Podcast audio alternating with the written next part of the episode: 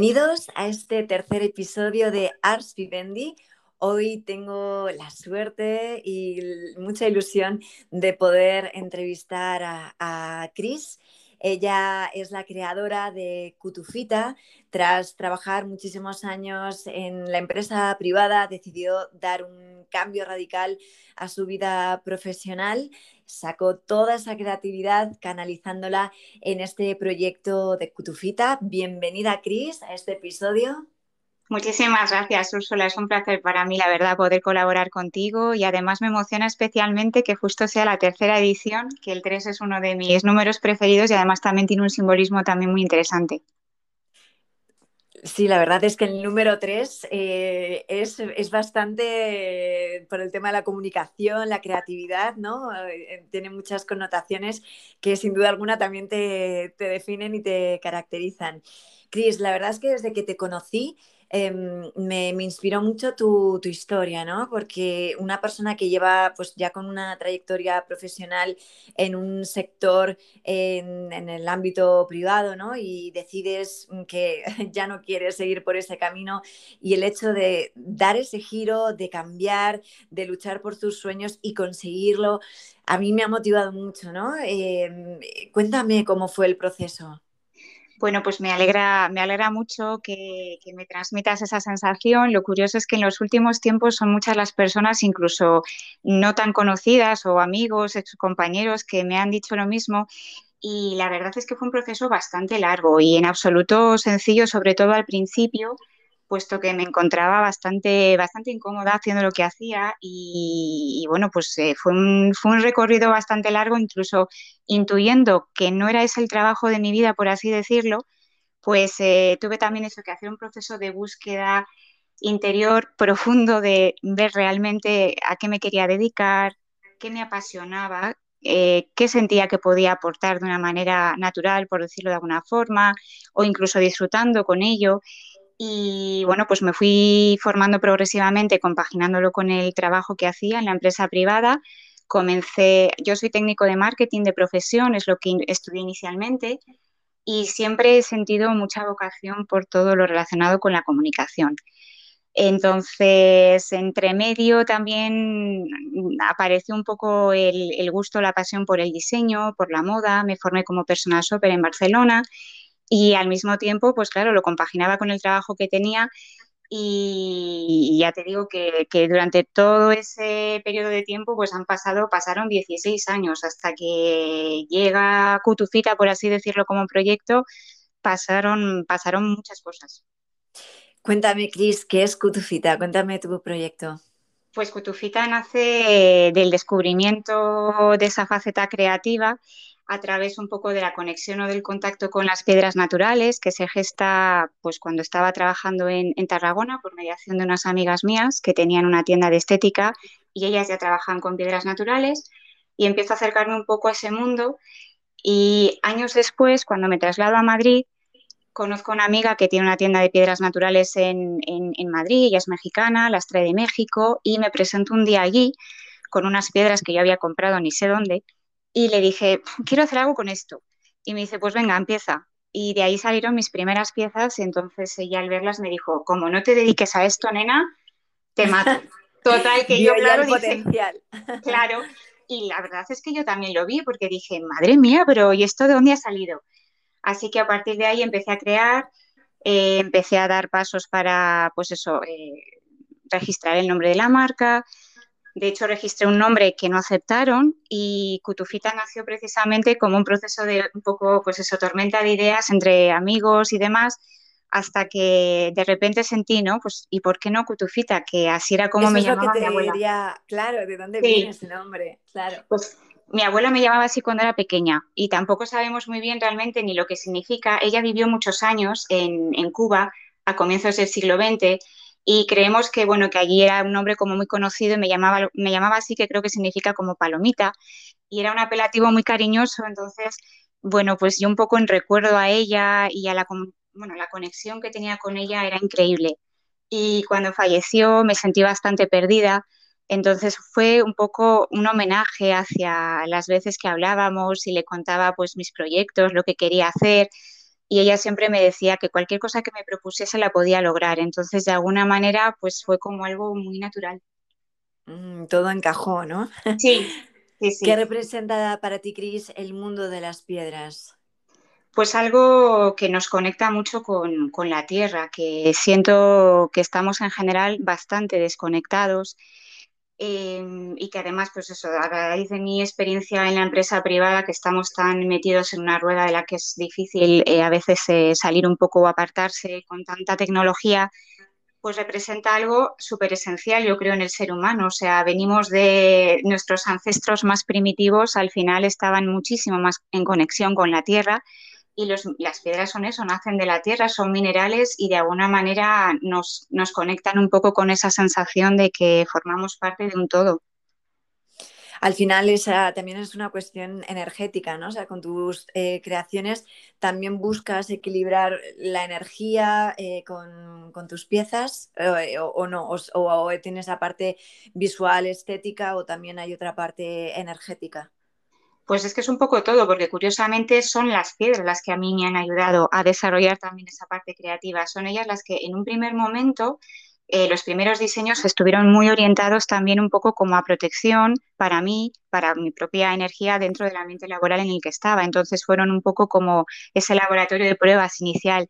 Y curiosamente, trabajo con una serie de piedras muy concretas como las ágatas, que ya tienen mucho color de base eh, a nivel natural, los cuarzos rosas, los blancos, porque precisamente es la piedra la que un poco te elige a ti. Entonces llegó un punto en el que cuando veíamos, eh, esta amiga me decía, siempre eliges ágatas.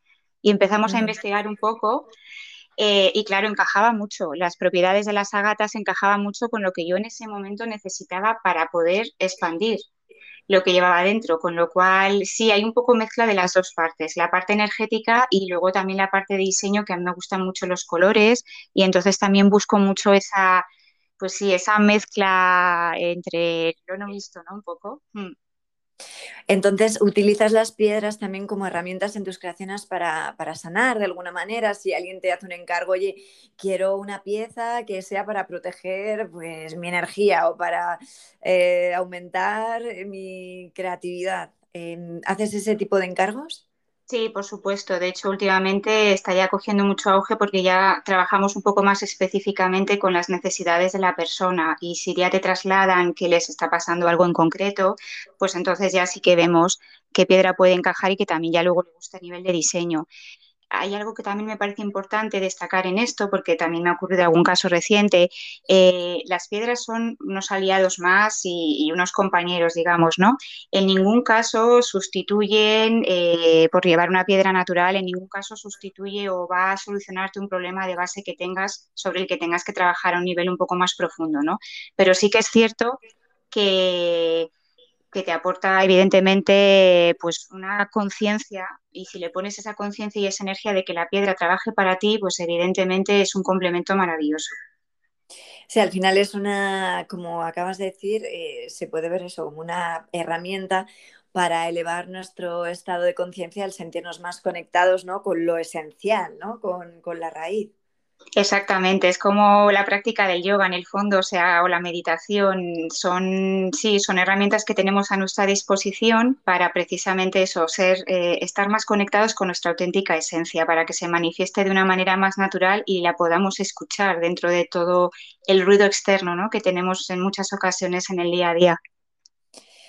Sin duda alguna, ¿no? El, ruido externo al final eh, a lo que te dedicas actualmente, esa parte totalmente creativa. Me gustaría preguntarte, ¿cómo cuidas tú tu creatividad? Porque cuando acabas ahora mismo de mencionar el tema del ruido, ¿no? Yo creo que el ruido es algo que en general a todos nos merma a veces nuestras, nuestro potencial, ¿no? Porque es como que nos... son muchas capas que, que, hace que a veces eh, no, saquemos ese diamante que tenemos dentro, ¿no? Porque estamos como en, en, las capas superiores y no vamos como al centro. Entonces, en el tema de la creatividad, eh, esencial para desarrollar Kutufita, ¿cómo, cómo cuidas tu, tu creatividad? ¿Cómo la desarrollas? Pues mira, fundamentalmente prestando atención a lo que me hace feliz, que son cosas muy diversas. Eh, últimamente el estar en contacto con la naturaleza, ya antes de la etapa COVID, eh, ya era fundamental y ahora mucho más. El mar, por ejemplo, que es algo que aquí obviamente pues no tengo tanto acceso, eh, yo cerca del mar eh, fluyo de una manera natural que te diría que prácticamente solo tengo que respirar, ¿no? Y como que todo se pone en su sitio. Y aquí en Madrid, por ejemplo, eh, pues sí que busco mucho, mucho estar en espacios naturales, cerca de árboles, para escuchar pues eso a los pájaros, poder escuchar el silencio. Básicamente es poder escucharme y poder conectar un poco con mi intuición, porque aquí al final hay muchísimos estímulos y yo me doy cuenta, si no estoy muy centrada, es muy fácil un poco dispersarse. Entonces, desde leer, que me apasiona, desde escuchar el sonido del mar, desde ver una puesta de sol o un amanecer, que en ese sentido Madrid tiene un cielo maravilloso y súper mágico.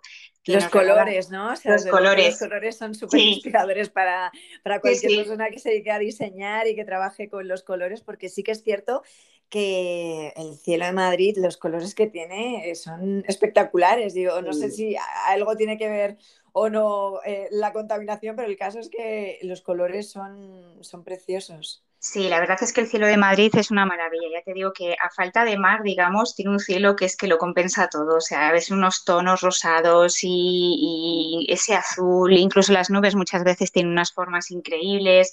Y sí, realmente el, poderse tomar, yo que sé, pues aunque sea un café o disfrutar de una buena compañía, eh, pues, pues nuestras charlas también cuando vamos a clase de yoga, el Sí, el dejar ese espacio, eh, muy importante para mí, el tener ese espacio realmente pues para poder cuidar también mi cuerpo y, hacer una práctica deportiva que al mismo tiempo me permita un poco, pues sí, escucharme, ¿no?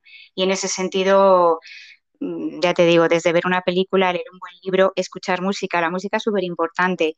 Mm. Y, es muy curioso cómo dependiendo del tipo de música que escuches también, pues eh, es eso yo noto. Cuando estoy más melancólica o cuando quiero reactivarme y demás, pues eh, voy cambiando un poco porque es que es como, ya te sube la vibra instantáneamente. Totalmente. No sintonizan otra cosa. Y quería preguntarte respecto a, bueno, al, tema de cuando hiciste el cambio a nivel profesional, ¿te encontraste con, en tu entorno con muchas resistencias, ¿no? Porque cuando a veces está todo tan establecido, querer romper, ¿no? Con el tema, con la seguridad, eso a veces eh, crea más pánico a los de alrededor que a veces que, al que, a quien desea hacerlo, ¿no? Porque quieres cambiar eh, tu vida porque crees que hay una manera de vivir mucho más plena. ¿Cómo te encontraste en el entorno muchas resistencias o tuviste ayuda? Pues mira, esta, esta pregunta es súper interesante, entre otras cosas, porque no tuve tantas resistencias como, como imaginaba sobre todo porque para llegar a dar ese paso tuve que vencer mis propias resistencias internas y yo creo que ahí estuvo un poco la clave. Eh, las tuve por parte de las personas que, a lo, claro, fue un periodo muy largo en el que quienes me conocían bien ya sabían mis intenciones y ya sabían para lo que me estaba encaminando. Entonces no fue un cambio de un día para otro, entonces fue un tiempo largo en el que, bueno, pues fui precisamente trabajándome esas resistencias y recuerdo que cuando por fin me confirmaron que ya era evidente, o sea, que era, una realidad, que ya no iba, no iba a seguir trabajando en esa empresa, pues tuve una amiga que me dijo que eh, esas, esas resistencias que, que, podía haber encontrado en mi entorno cercano eran esa parte mía interior que todavía se seguía resistiendo. Entonces, claro, eso me ayudó mucho a encajar las cosas, a no enfadarme con ciertas personas del entorno que a lo mejor con muy buena voluntad pues claro, me hablaban desde sus propios miedos. Entonces, tienes que hacer un ejercicio muy grande de realmente eh, darte cuenta de lo que te dicen, quién te lo dice, desde dónde te lo dicen. Y, es eso, sobre todo al final es un trabajo tuyo interno de trabajarte tú misma esas, esas resistencias y, y, en ello estoy, claro, todavía tengo que lidiar con, pues eso, mis mieditos de vez en cuando salen ahí y, hay que intentar un poco pues domesticarlos o reeducarlos y, bueno, pues al final es un poco el camino se hace andando, con lo cual pues lo disfruto también por esto, porque empiezo a ser consciente de lo que, de lo que hay detrás de esa, de esa resistencia y de lo que implica y bueno. Precisamente yo creo que también em, eh, un camino ¿no? en el que tienes que apostar em, y que vaya a ser apasionante, tiene que haber algo de miedo, si no, no eh, tiene que haber esa esa emoción también que a veces el miedo nos confronta y por supuesto yo pienso que, al final el miedo es una fuente de información, ¿no? Y, cuando hay miedo yo creo que hay que, eh, el miedo en ciertas circunstancias pues nos ayuda cuando vayas a cruzar una, una, calle y en otros momentos de nuestra vida precisamente el miedo es donde hay que ir directamente eh, de frente para poder seguir avanzando, ¿no? Porque si no es muy fácil ponernos excusas, ¿no? En nombre del miedo y, no avanzar, porque como seres humanos yo creo que siempre mm, mm, diferentes situaciones a lo largo de la vida van a despertar ese tipo de de, situaciones, ¿no? En el que, bueno, dices, vale, uff, ahora siento miedo, ¿no? Y sobre todo cuando das un paso tan grande en el que después de años eh, teniendo un rumbo profesional decides cambiarlo y, es todo, vamos, es, es, una valentía absoluta, ¿no? De hecho, es muy común hablar con gente que no le gusta a lo que se dedica y no son capaces ni siquiera de replantearse el cambiar su rumbo profesional porque prefieren estar en, la comodidad, aunque estén incómodos en esa comodidad segura, ¿no?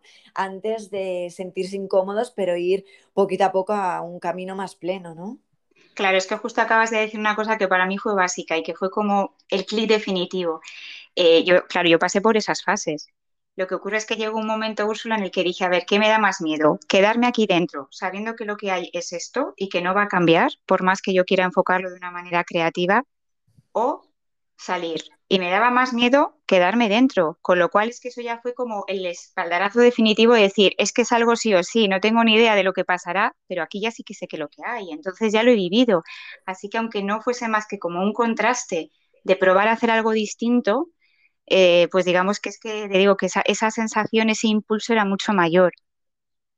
Pero qué bien, Cris, porque ya tienes ahí Cutufita eh, puesta en, marcha. Me gustaría saber dónde podemos ver eh, tus diseños, eh, cómo pueden contactar contigo para hacerte encargos. Pues mira, en, Instagram, que es Cutufita, con K y dos T's, podéis contactar directamente conmigo a través de privado, creo que aparece también el, móvil en la página directamente, me podéis escribir directamente y a, la, la dirección de correo electrónico que tenéis en el propio Instagram, que es crismoflares.yahoo.es. Genial, Cris. ¿Y qué es, eh, qué es lo que proyectas para Cuzfita? ¿Qué es lo que te gustaría llegar a hacer con, tu marca? Eh, ¿Expandirla? ¿En qué sectores poder hacer eh, ese tipo de creaciones con tus piedras? Cuéntame pues me encantaría eso, darle esa difusión no solamente aquí a nivel nacional, sino también pues a nivel internacional, eh, establecer sinergias también con empresas, eh, con firmas que trabajen también de una manera artesana, que creo que es muy importante potenciar, sobre todo en estos momentos, el valor de lo hecho a mano, eh, saber quién es, quién es qué, qué, materiales estás utilizando, quién está detrás, cuál es la filosofía de la empresa, es decir, empezar a también un poco comprar de una manera eh, consciente de lo que implica, a quién le estás comprando, por qué, que, bueno, es, yo creo que es como un compendio de muchas cosas. Eh, evolucionar, por supuesto, a nivel de, diseño y sobre todo abrir esa segunda vía también un poco terapéutica, eh, de sanación un poco de que pueda servir de inspiración a muchas personas que a lo mejor en estos momentos se encuentren pues en una situación parecida a la que, a la que yo viví, transmitirles que en el fondo es mucho más fácil, entre comillas, eh, y que realmente, ya que estamos de paso, y yo creo que esta situación del COVID nos lo ha recordado de una manera bastante dramática, pues eh, vamos a pasarlo bien, es decir, vamos a invertir nuestro tiempo en dar rienda suelta o salida a aquello que realmente nos apasiona y en lugar de ponernos tantos frenos y tantas limitaciones, vamos a intentarlo. Por supuesto, es que al final yo creo que es mucho peor, eh, más que que te salga mal, yo creo que mucho peor es mm, decir, ¿por qué no lo hice? O sea, yo creo que eso, la impotencia es, mm, es, mayor, porque al final lo que no te sale bien vas a aprender. y lo que no has hecho es la impotencia de que evidentemente no puedes volver atrás, ¿no? Y, al final yo creo que eh, para los valientes la vida yo creo que siempre tiene recompensa, ¿no? Cuando eh, apuestas, arriesgas, yo creo que al final el universo conspira, ¿no? Y, y, te, ayuda, te, te, da las herramientas o van apareciendo las piezas que poco a poco van encajando, pero evidentemente tiene hay una parte ¿no? de, querer cambiar tu rumbo, de querer cambiar eh, tu vida ¿no? y tener esa valentía que, vamos, yo creo que en ese, eh, en ese sentido tienes que estar eh, súper satisfecha porque creo que, en general lo que más necesitamos todos es trabajar la capacidad de cambio Em, y creo que al final eso es lo que más cuesta, ¿no? Al final decir, bueno, soy con, coherente con que quiero cambiar mi vida y, voy a ello, ¿no? Eso creo que requiere mucha honestidad también, eh, mucha valentía y mucha coherencia. Sí, yo creo que al final, eh, bueno, pues sí, es, es un poco poner al servicio de los demás eh, tu propia experiencia personal, que ya te digo que no es algo que, se geste de un día para otro, ni mucho menos. Y sobre todo, pues sí, es tener ese clic interno de confiar, de confiar en la vida y decir, bueno, mira, al final eh, estamos sostenidos, entonces, ¿qué otra cosa tenemos que hacer si no es intentar aquello que, poner en la práctica aquello que, que llevamos dentro? Así que qué mejor momento además para hacerlo que, ahora. Si hablando con muchas personas que han vivido situaciones parecidas eh, o personas que están un poco pues como al final de, su vida porque igual están teniendo una enfermedad o lo que sea y te dicen pues me arrepiento de aquello que no intenté. Y yo creo que llegados a este punto, eh, incluso antes de, salir de, este, de este entorno laboral, mm, me llegan a decir que estamos tú y yo aquí hablando de esto y no me lo hubiese, o sea, vamos, me hubiese parecido, me hubiese parecido increíble. Y para mí esta es la auténtica lotería. De hecho, si yo lo pensaba antes de salir también, digo, ¿en qué cambiarías? ¿Qué harías si tú ahora realmente dijeses, no tengo necesidad de trabajar? Y seguiría haciendo aquello que me gusta, quiero decir, o sea, que es que es mm, la satisfacción que te da el saber que estás haciendo algo pues de corazón, que te llena, que con ello también eh, aportas un plus de felicidad a otras personas o de bienestar eh, es que es, impagable eh, hasta cierto punto. Y, ya te digo que el mero hecho de que estemos ya en este punto, para mí todo lo que ella he sembrado hasta aquí merece la pena con creces. Eh, cada mal momento que a lo mejor he podido pasar, incluso me sirven de recordatorio cuando vuelven esas dudas o lo que sea, que muchas veces hemos hablado de ello, digo, espérate un poco, mm, acuérdate de aquella situación en concreto y de cómo te sentiste entonces y por qué querías cambiar o para qué querías cambiar y salir de ahí. Entonces, es una guía increíble para seguir adelante. Absolutamente, como bien dices, eh, tienes que confiar y también valorar cada paso dado, ¿no? Porque cuando uno inicia un proyecto pues que nace desde el corazón porque es algo que te apasiona, que te llena de, plenitud por dentro, pues también hay que ir paso a paso y valorando cada paso que damos, ¿no? Porque también de un día a otro no, no se construye un camino, ¿no? Hay que ser también pacientes y, y confiar, ¿no? Y cuando hay veces que tienes que decir, bueno, poco a poco tengo que seguir sosteniendo esta fe y esta confianza para que cada pieza se vaya colocando en su sitio, ¿no? Sí, exactamente. Justo ahora estoy precisamente en ese momento de recordarme constantemente que el ritmo es el que realmente es no es el que a mí me gustaría. Eh, no se trata de acelerar nada, como a lo mejor igual he hecho en, épocas pasadas de mi vida, ¿no? Sino confiar en esa sabiduría interna de la vida, de que a cada uno nos da aquello que nos toca en el momento que toca y que realmente primero tienes que prepararte tú. Y cuando tienes ese clic interno de decir, vale, venga, o sea, vamos con todo y que salga lo que tenga que salir, en ese momento las cosas realmente empiezan a llegar. Y también un poco confiar en que llegan cosas mucho más extraordinarias de las que tú igual te habías imaginado, porque a veces eh, somos limitados un poco hasta para imaginar lo mejor, ¿no? Así que yo creo que es un poco eso, dejarse, dejarse fluir, que no es nada fácil de hacer en el fondo. Eh, pero que, es lo que, es lo que yo creo que nos toca un poco practicar y, por lo menos decir, bueno, no será fácil, pero es que es lo que es lo que toca, con lo cual pues vamos a poner, es practicarlo también.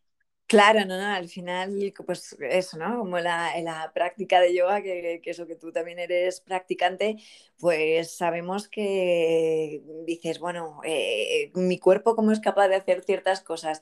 Pues es que no, no tiene truco, al final es mantenerse mm, con un esfuerzo, con un compromiso y, con práctica, ¿no? Y, es muy bonito cuando em, el trabajo que uno pone en cualquier cosa en la vida, pues, pues te devuelve sus frutos, ¿no? Sí, y es que es eso, al final, para mí el concepto de trabajo como tal es ese. Entonces, eh, creo que es el, trabajo en uno mismo y, el, pulir y desarrollar esa semilla que en el fondo somos todos, absolutamente todos, y el descubrir un poco pues que cuál es nuestra misión o cuál es nuestra vocación o qué es lo que sentimos que, podemos aportar. Y yo creo que hacer ese ejercicio personal es, eh, aparte de fundamental y muy necesario ahora más que nunca, es el, gran kit, ¿no? Es como, bueno, pues eso, ¿qué otra cosa tienes que hacer realmente? Totalmente honrar, ¿no? Para lo que venimos. Sí. Cris, cuéntame, ¿cuál es tu piedra favorita? Pues mira, tengo unas cuantas, las ágatas sobre todo, y luego me gusta muchísimo el cuarzo rosa, el cuarzo blanco y las amatistas. Digamos que un poco, la gran mayoría de los diseños que hago se mueven un poco entre, entre ese tipo de piedras, que es lo que te comentaba antes, que pues como que me llaman ellas a mí, ¿sabes? Que las eliges, salvo que vayas eligiendo una expresamente por las propiedades muy concretas, lo cierto es que esas, ya te digo, que es que esas como son las que me eligen a mí. De hecho, ahora aquí, mientras estoy hablando contigo, tengo un cuarzo rosa en forma de corazón, que fue la primera piedra que me regalaron estas amigas de Tarragona, de las que te hablaba al principio, y tiene pues para mí un valor simbólico, bueno, increíble. ¿Y me puedes hablar un poquito de las propiedades del cuarzo rosa? El cuarzo rosa es la piedra del amor, eh, del amor incondicional. Eh, es bueno del amor por uno mismo fundamentalmente, que es por donde tiene que empezar todo. Y es una piedra que trabaja mucho en estados pues, de angustia emocional, así como un poco depresivos, precisamente eso, porque lo que hace es potenciar el amor por uno mismo.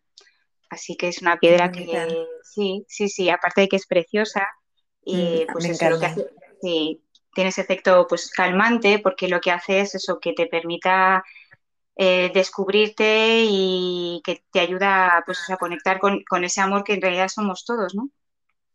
Sin duda alguna, al final ese estado de, unidad, ¿no? De no, buscar esas barreras que a veces eh, interfieren, ¿no? Precisamente en, que todo fluya, ¿no? Que yo creo que a veces ese es el problema, que creemos que cada uno está en una historia y yo creo que todos estamos en lo mismo. Lo que pasa es que nos cuesta darnos cuenta, ¿no? Porque al final vas metiéndote a veces en tu propia rutina, en tu propia dinámica y se nos olvida pues eso, que pues que todo está, está conectado. Exactamente, sí, yo creo que el gran hándicap que tenemos es que eso, que pensamos que vamos a cosas distintas y en el fondo eh, veas a las personas que veas de cualquier eh, país, eh, es que al final somos todos lo mismo, ¿no? Entonces creo que esto es súper importante tenerlo claro, que no, no, no, hay ningún enemigo ahí, ¿sabes? No somos todos lo mismo. Entonces, llegar, llegar a esto sería, imagínate, sería maravilloso, porque es que al final el de al lado lo ves como igual que tú. Absolutamente. De hecho, bueno, como mencionabas antes, eh, la situación pues, que hemos pasado eh, y que seguimos todavía con el COVID, ahí sí que yo creo que hubo como una especie de punto de inflexión para todos en el que nos dimos, nos dimos cuenta eso, ¿no? Es como, no, es que nadie puede salir a la calle, todos tenemos que estar en casa, todo se para. Eso de alguna manera, eh, como mm, yo creo que fue un toque ahí de, conciencia para todos, ¿no? En darnos cuenta, pues que eh, todos formamos parte de lo mismo, ¿no? Y que hay veces que, perdemos el tiempo en, diferenciaciones, en creer, marcar ese tipo de, dualidades, cuando realmente pues es que todos eh, estamos en este escenario, ¿no? Y, cada personaje es importante y es necesario para que todo eh, vaya bien y esta maquinaria pues tenga el, ritmo adecuado, ¿no? en la vida. Sí, exactamente. Aquello, bueno, ha sido un destello muy importante y ahora también, pues, en lugar de, quiero decir que es, importante seguir recogiendo esa estela de lo que ya vimos ahí que podía ser y llegar a ser y seguir trabajando en eso, en no olvidarlo, que se nos olvida muy fácilmente, lamentablemente. Sí, es verdad que a veces, ¿no? Como que perdemos esa, eh, esa conciencia, ¿no? De, de, cosas que nos impactan, que mm, son muy positivas porque nos, nos hacen estar en el presente muchísimo más, ¿no? Y, yo creo que a veces cuando damos las cosas por hechos es cuando entramos en, como en piloto automático, ¿no? Pues igual si cuando vas a hacer eh, tu práctica de, de yoga es muy distinto estar consciente en tu esterilla del día que es, de cómo te sientes, a ponerte a hacer eh, tu práctica en, modo robot, ¿no? Es, que hay una diferencia abismal. Yo creo que una cosa no sirve para nada y la otra, mm, lo que te remueva, lo que te aporte, va a ser eh, un trabajo siempre interesante y nutritivo. Pues sí, yo me acuerdo de este último post también que, has publicado en el que decías, yo me quedo ¿no? en la esterilla, que realmente es como, ojo, es que es un recordatorio fundamental, porque yo misma muchas veces que te, vas con una facilidad increíble y empiezas a pensar en otras cosas que no tienen nada que ver con lo que estás haciendo en ese momento. Y de alguna forma un poco el ritmo que llevamos en general eh, nos, eh, nos entrena un poco para eso, precisamente, nos entrena para no eh, estar presentes Así que el ejercicio que hay que hacer para revertir eso requiere mucha energía. Y, en ese sentido yo creo que, por ejemplo, las piedras, ¿no? A nivel energético, eh, cómo nos enraizan a la tierra, ¿no? El, chakra raíz, en, ese sentido yo creo que también son una manera de, ayudarnos a, tener presencia, ¿no? A estar mucho más enraizados en, en este momento presente. Sí, la meditación o incluso hacer algún ejercicio, que hay ejercicios muy sencillos que puedes practicar todos los días para incluso equilibrar tus propios chakras. Y es que al final es una labor de trabajo personal e individual. Y en la medida en la que eso se interiorice y se, vamos, es como, pues eso, lavarte los dientes después de comer. Si es que al final sería algo a incluir en tu rutina diaria con más o menos tiempo en función también de lo que uno quiera profundizar o le nazca y demás, pero que son cosas que, que, que haciéndolas así, creando ese hábito, imagínate lo que, lo que se puede llegar a, lograr, Serían cosas que ya no habría ni que comentarlas porque es como que nos saldría innato. Totalmente de acuerdo, Cris. Teniendo en cuenta el título de este podcast, me encantaría saber qué es para ti el arte de vivir. Pues precisamente es eh, mantener y no olvidarse de que, pues eso de vivir con arte, de saber valorar las pequeñas, por lo menos para mí, grandes cosas que muchas veces damos por supuesto y que cuando realmente pasa algo y no las puedes disfrutar, te das cuenta de lo importante que es a lo mejor pues eso que ahora podamos tener esta conversación, eh, la ilusión de haberla, de haberla, pues eso, de haberla comentado, eh, pues eso, el que, el que puedas disfrutar, levantarte por la mañana y, y poder respirar y sentirse, sentirte sano, que te apetezca disfrutar de un buen desayuno, que damos por hecho cosas que las hemos convertido en lujos y, bueno, pues eso que al final es eso, ser consciente un poco de todas las cosas que tenemos para agradecer en el día a día que se nos pasan por alto porque vamos ahí un poquito pues eso en piloto automático.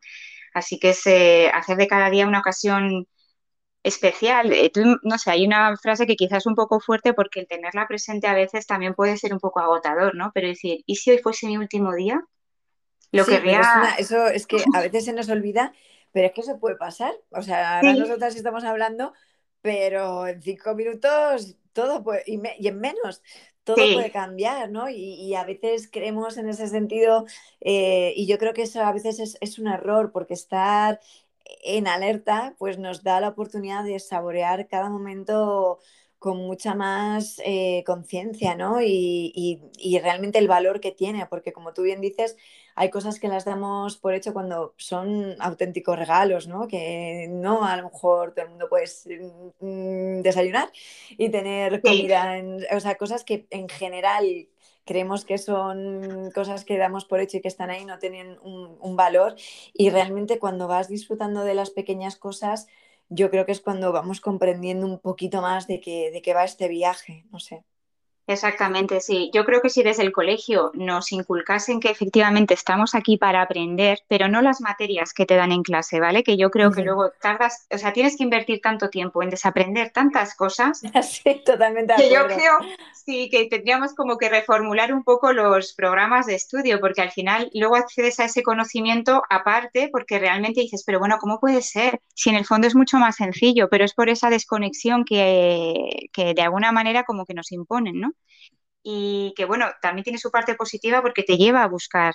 Lo que ocurre es que dices, madre mía, o sea, que yo si pudiese revertirle a una persona eh, pues eh, todo ese proceso de malestar, eh, tú imagínate, todo ese potencial y ese tiempo que digo, bueno, tengo que vivir como hasta los 90 años para que me dé tiempo a hacer las cosas que quiero hacer, porque de alguna manera sientes como que lo, de atrás ha estado muy bien, pero dices, jo, pero si se puede hacer de una manera un poco más sencilla, bueno, mejor que mejor. Sí, yo creo que hoy mm. en día también eso, ¿no? Hay una visión respecto, por lo menos, de la educación, eh, que bueno, yo por mi parte también pienso que habría que que hacer otro tipo de programas educativos que realmente a los niños se les den herramientas con las que puedan vivir la vida, ¿no? Porque mm, acumular conocimientos que luego no van a ser herramientas para tu desarrollo, pues creo que al final es eso, ¿no? Que es como tener a robots y, lo bonito es eso, es poder ver el, potencial de, cada, de cada persona, ¿no? Ahora no recuerdo en, qué, película fue. Bueno, el caso era, era, era preciosa. Em, eh, se veía una niña ¿no? que, estaba eh, totalmente como hiperactiva en una sala. El profesor eh, hablaba con la madre y, ya llegó un, supervisor ¿no? como a, ver a la niña y la dejaron en, una sala sola y le dijo a la madre que se quedaran fuera y mientras se quedan observando a la niña. Y la niña se ponía a bailar, a bailar, a bailar ¿vale? Y entonces él le miró a la madre y dijo, su hija no es hiperactiva, no tiene un problema, lo que tiene que hacer es llevarla al conservatorio. Y al final ella fue una estrella de, del ballet, estuvo, bueno, dirigió, estuvo en Broadway dirigiendo eh, muchísimos espectáculos y como eh, en otra ocasión un niño a lo mejor que no puede parar eh, sentado en una silla, ya es que tiene un problema de hiperactividad y ya le tienes que alinear con, con, el resto, ¿no? Entonces al final ver la, la igual que cada piedra tiene un potencial, ¿no? Y tiene unas propiedades, pues ver eso, ¿no? En, en, en cada persona. Sí, sí, totalmente. Yo tengo una amiga que dice una frase que me encanta, que es que todos somos edición limitada, ¿no? De alguna manera, porque al final sí que es verdad. Sí, sí, o sea, es verdad que somos únicos porque yo creo que cada uno venimos con un pack para desarrollar precisamente y lo interesante es que lo procuremos llevar a la práctica y desarrollarlo porque así es como nos enriquecemos unos con otros. Entonces, ese sentido de competición, digamos, un poco perversa que se establece sobre todo en, en las grandes empresas, que es esa diferenciación de eh, sí, de uno es mejor que otro, ¿no? Eso es tremendo, tremendo porque eso es justo todo lo contrario que se necesita para que realmente cada uno un poco brille pues como lo que es. Entonces, eh, al final, qué suerte en esa película de, haber, de, esa madre que puede dar con ese, con ese profesor, digamos, que es capaz de ver el potencial de su hija de esa manera. Porque cuánto, cuánto drama, digamos, no se crea precisamente por, no saber identificar, eh, pues eso, sobre todo por no ayudar a, a las personas a que se conozcan a sí mismas, que es fundamental. Y, también por, por, como tú bien hablabas de cómo la sociedad está estructurada, yo creo que ahora hay un poco más de conciencia en buscar la cooperación eh, porque al final es como funcionan las cosas, con sinergias, eh, mm, con colaboraciones. Al final yo creo que es la manera natural del ser humano de poder ir evolucionando, ¿no? No esa cosa competitiva, ¿no? Al final eh, mm, la, competitividad, yo creo que uno tiene que, evidentemente, ni siquiera medirse con uno mismo, pero buscar, por supuesto, en uno mismo, pues el propio avance o, o la evolución, ¿no? Respecto a los demás pero desde luego que una sociedad más trabajando desde la cooperación en todos los sentidos, creo que, a todos nos iba a aportar y, todo funcionaría de una, de una mejor forma. De hecho, em, ¿se puede decir tu reciente colaboración, Cris? ¿O, todavía.? Sí, sí, bueno, de hecho, la, hablando de cooperación y sinergias, creo que esto viene muy bien. Sí, la que, la que de momento está confirmada, la que está en, previsión, eh, pues esa para más adelante, pero de momento la que está confirmada ha sido con, una empresa de alpargatas que se llaman Juncal Aguirre, que ellos eh, manufacturan aquí en España y todo su calzado lo hacen, lo cosen eh, artesanalmente y como se hacía tradicionalmente. Así que, bueno, pues va un poco en la línea de, ese trabajo del que hablábamos, artesano, hecho aquí, producido aquí, y que, y que eso que hay que poner en valor porque al final también es, es un legado de alguna forma, es, es, un, es un tejido productivo que, que habla también precisamente de esa creatividad que tenemos en este país y de, esos medios artesanos, de ese saber hacer. Y todo el talento que hay en España, porque hay veces que, que, no se valora, creo, todo el talento que hay en este país, en, en, todos los sectores respecto al arte, el deporte, o sea, un montón de, de sectores que dices, jope, eh, hay, veces que, poca, que no se valora tanto lo que mm, parece que está feo, ¿no? Como que no nos gusta eh, valorar lo nuestro, ¿no? Y es un error porque hay mucho talento y como tú bien dices, ¿no? Pues este tipo de colaboraciones eh, con, empresas también artesanales, pues creo que eso tiene, eh, vamos, esos productos tienen otra vida, otra creatividad que no se pueden comparar con otros productos que no hay alma en, eso, ¿no? Sí, exacto. Además es que es eso, yo creo que tenemos mucha creencia equivocada respecto a la importancia o, o al concepto de lo que significa dar valor, que no, no, no nace de una posición de arrogancia, de yo soy mejor que tú o no. No, simplemente es reconocer ese buen hacer y sentirse orgulloso en plan positivo de lo que, de lo que representa. Entonces yo creo que, eso hay que ya, hay que potenciarlo como algo, como lo, lo normal y sobre todo darlo a conocer. Y es, es, es, muy importante lo que hablábamos antes también, eso de, eh, de empezar a crear esa conciencia a la hora de comprar, de a quién compras, eh, de qué filosofía realmente también estás adquiriendo un poco y, y, quiénes están detrás, dónde lo hacen, qué materiales utilizan. Es un poco todo sin duda alguna, ¿no? Al final con nuestras acciones y eh, en dónde inviertes tu dinero, el dinero es energía y, supone algo, ¿no? Cuando estás comprando algo, a dónde va eso, ¿no? Y qué, significado tiene, ¿no? Y, qué supone.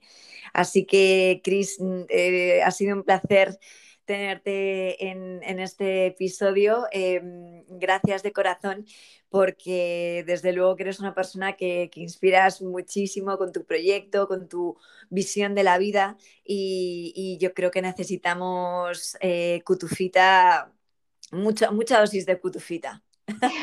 Muchísimas gracias a ti por, por, haber también sido una compañía maravillosa desde el principio y me siento de verdad muy feliz y súper honrada de que se haya podido llegar a dar esta conversación y para lo que necesites y quieras, conmigo ya sabes que cuentas. Igualmente, Cris. Muchísimas gracias por todo. Un abrazo. Igualmente, buenas tardes. Un besito. Un besito. Como veis, este episodio del podcast, el tema fundamental es el cambio. Y para ello tengo la suerte de tener aquí a mi lado a Eduardo Lechuga de Boer, fisioterapeuta especializado en PNI Clínica. Bienvenido, Edu. Muchas gracias, encantado de participar una vez más en este fantástico podcast y nada, a disposición de, de lo que yo pueda aportar. Muchas gracias, Edu. Quería preguntarte para ti, ¿qué es, eh, ¿qué es el cambio? ¿Qué papel ejerce el cambio en el mundo de la salud? Pues mira, es, es, un tema extenso y me has pedido ser breve, entonces voy a, voy a buscar la forma. Por ejemplo, dentro de la disciplina de la, de la PNI clínica hay una, hay una frase que, que, se, que se repite bastante en el acercamiento que hay, y que dice que la solución está en el cambio y el cambio más pequeño hace la mayor diferencia. Y es como algo que es interesante tener siempre, siempre muy en cuenta, siempre muy presente, siempre muy en la cabeza a la hora de, abordar a un paciente, ¿no? Desde ese primer momento hasta toda la trayectoria a lo largo del seguimiento y de, y de la evolución.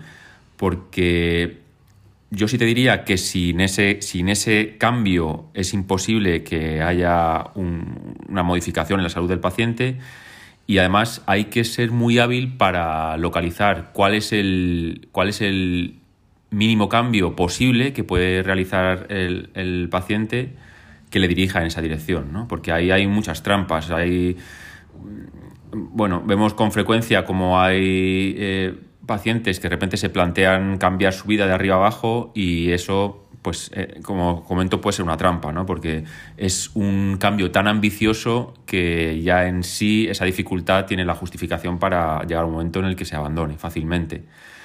Y, al contrario, ¿no? Eh, la otra, el otro extremo sería alguien que está tan cómodo en su, en su posición, en su postura, que por un lado te plantea que quiere modificar aspectos de su vida, pero sin cambiar. Y eso no es una, no es una posibilidad. Entonces, y entre esos dos extremos está pues todo ese abanico de, de, cambios posibles en los que hay que afinar bien para, para, ir dirigiendo.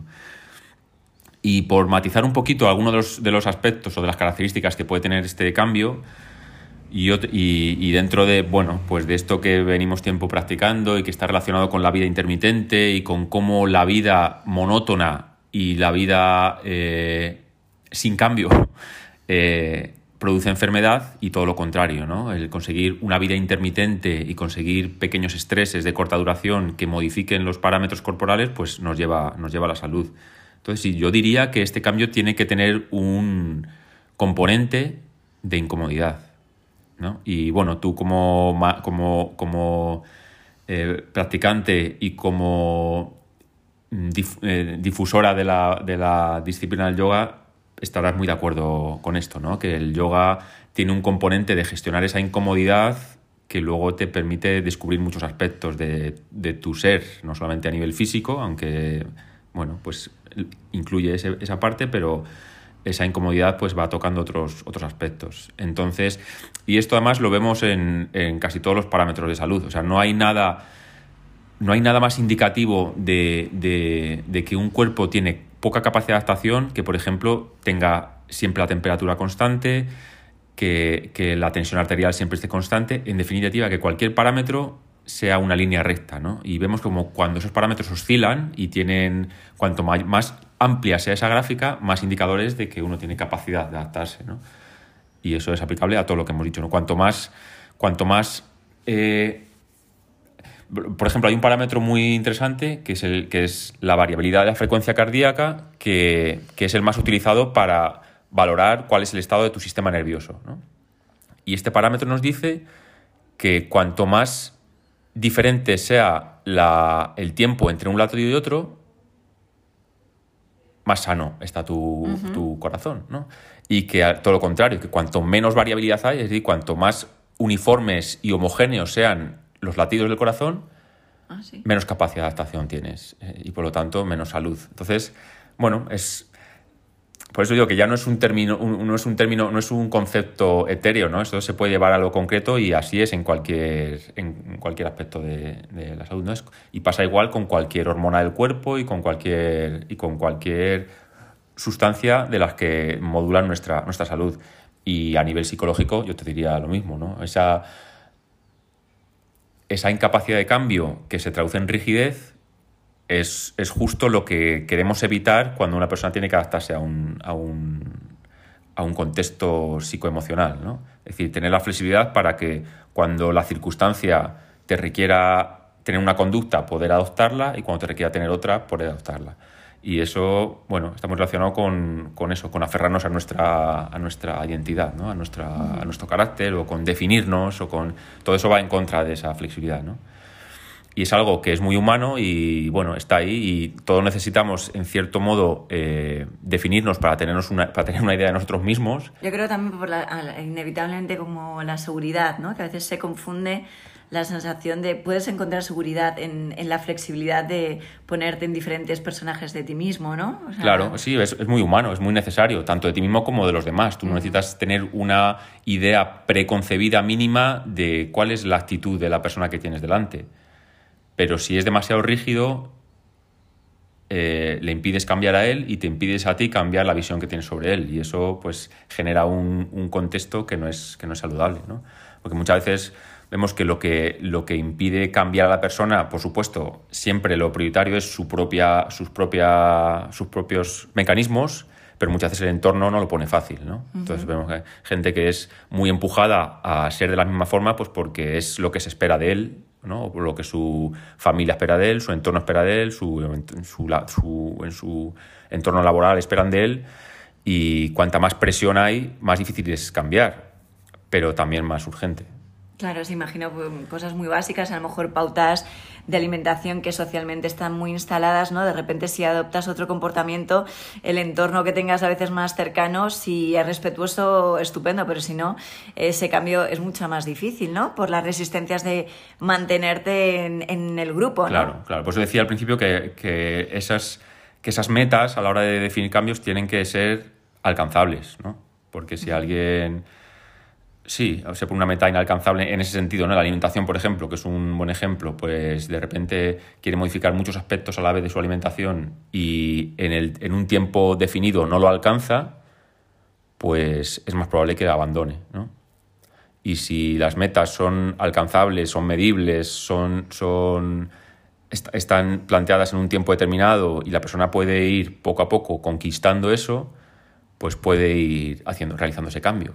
Claro, que pasa que muchas veces que con los objetivos más eh, a, largo plazo, que son quizás menos ambiciosos, hay que ser más paciente, ¿no? Entonces eso es un problema a veces del ser humano, que a veces la impaciencia es lo que nos dice, no, pues ya tengo que cambiar un cambio súper radical, porque a lo mejor crees que vas a ir más rápido, porque esto me resuena mucho con la práctica, ¿no? Que a veces eh, cuando ves cosas que simplemente en las posturas, ¿no? Si nos quedamos solo con las posturas de la práctica de yoga, eh, pues la gente muchas veces eh, tendemos a, o, hemos podido tener esa cosa de querer ya hacer una postura y ahí te puedes lesionar, y sin embargo cuando te mantienes paciente en ese esfuerzo constante diario, dices, bueno, yo practico y cuando llegas a esa postura más incómoda, bueno, pones tu trabajo, lo haces y es verdad que hay un día mágico que sale, pero claro, después de, detrás de ahí están todas esas prácticas en las que has practicado pues con paciencia, em, poquito a poco, y yo creo que ese es el camino más difícil, ¿no? El trabajar quizás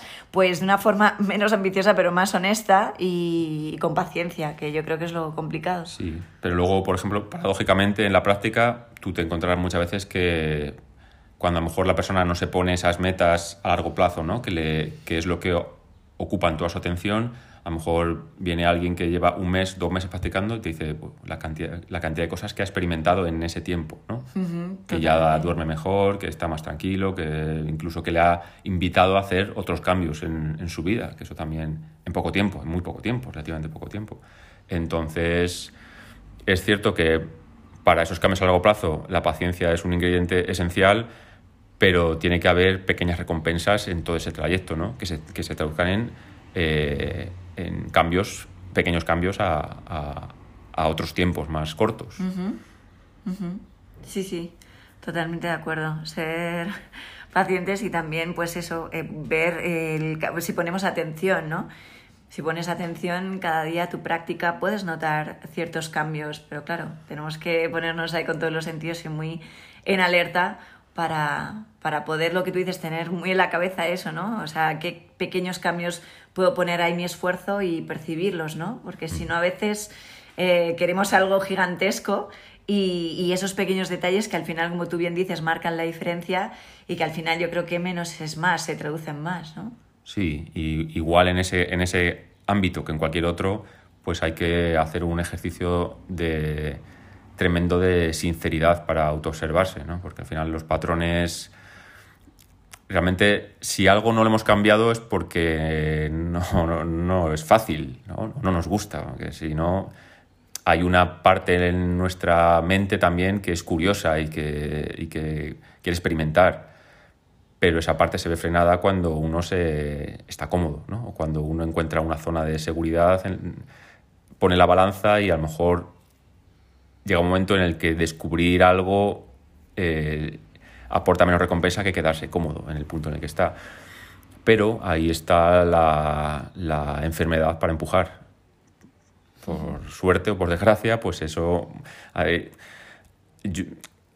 más cambios eh, resultantes de una persona que tiene una necesidad, eh, puede ser traducida en forma de enfermedad, que una persona que un día X se levanta por la mañana y decide voy a cambiar estos aspectos de mi vida porque sí, ¿no? Para eso pues pasa también, pero es, no sé, hay que tener otro nivel de conciencia diferente y no es quizá lo más habitual. Entonces, tanto en la salud como en la enfermedad, el cambio es la única constante, ¿no? Y sin duda, eso hay que tenerlo bien, bien presente. Muchísimas gracias, Edu. Gracias a ti, como siempre.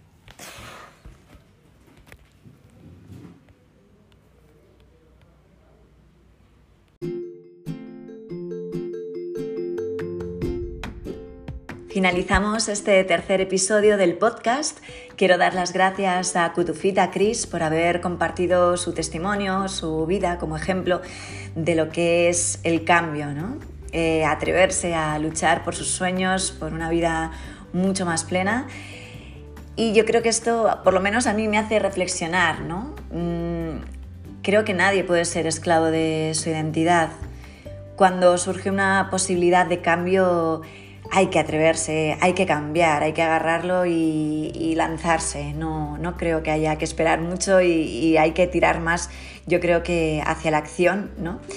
Y también a Eduardo Lechuga de Boer quiero dar las gracias por haber compartido su visión acerca del cambio en el campo de la salud.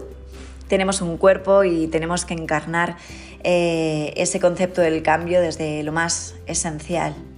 Muchísimas gracias por haber eh, dedicado tu tiempo a este espacio. Vamos a terminar con esta cita. Siempre dicen que el tiempo cambia las cosas, pero en realidad tienes que cambiarlas tú mismo. Andy Warhol. Muchísimas gracias.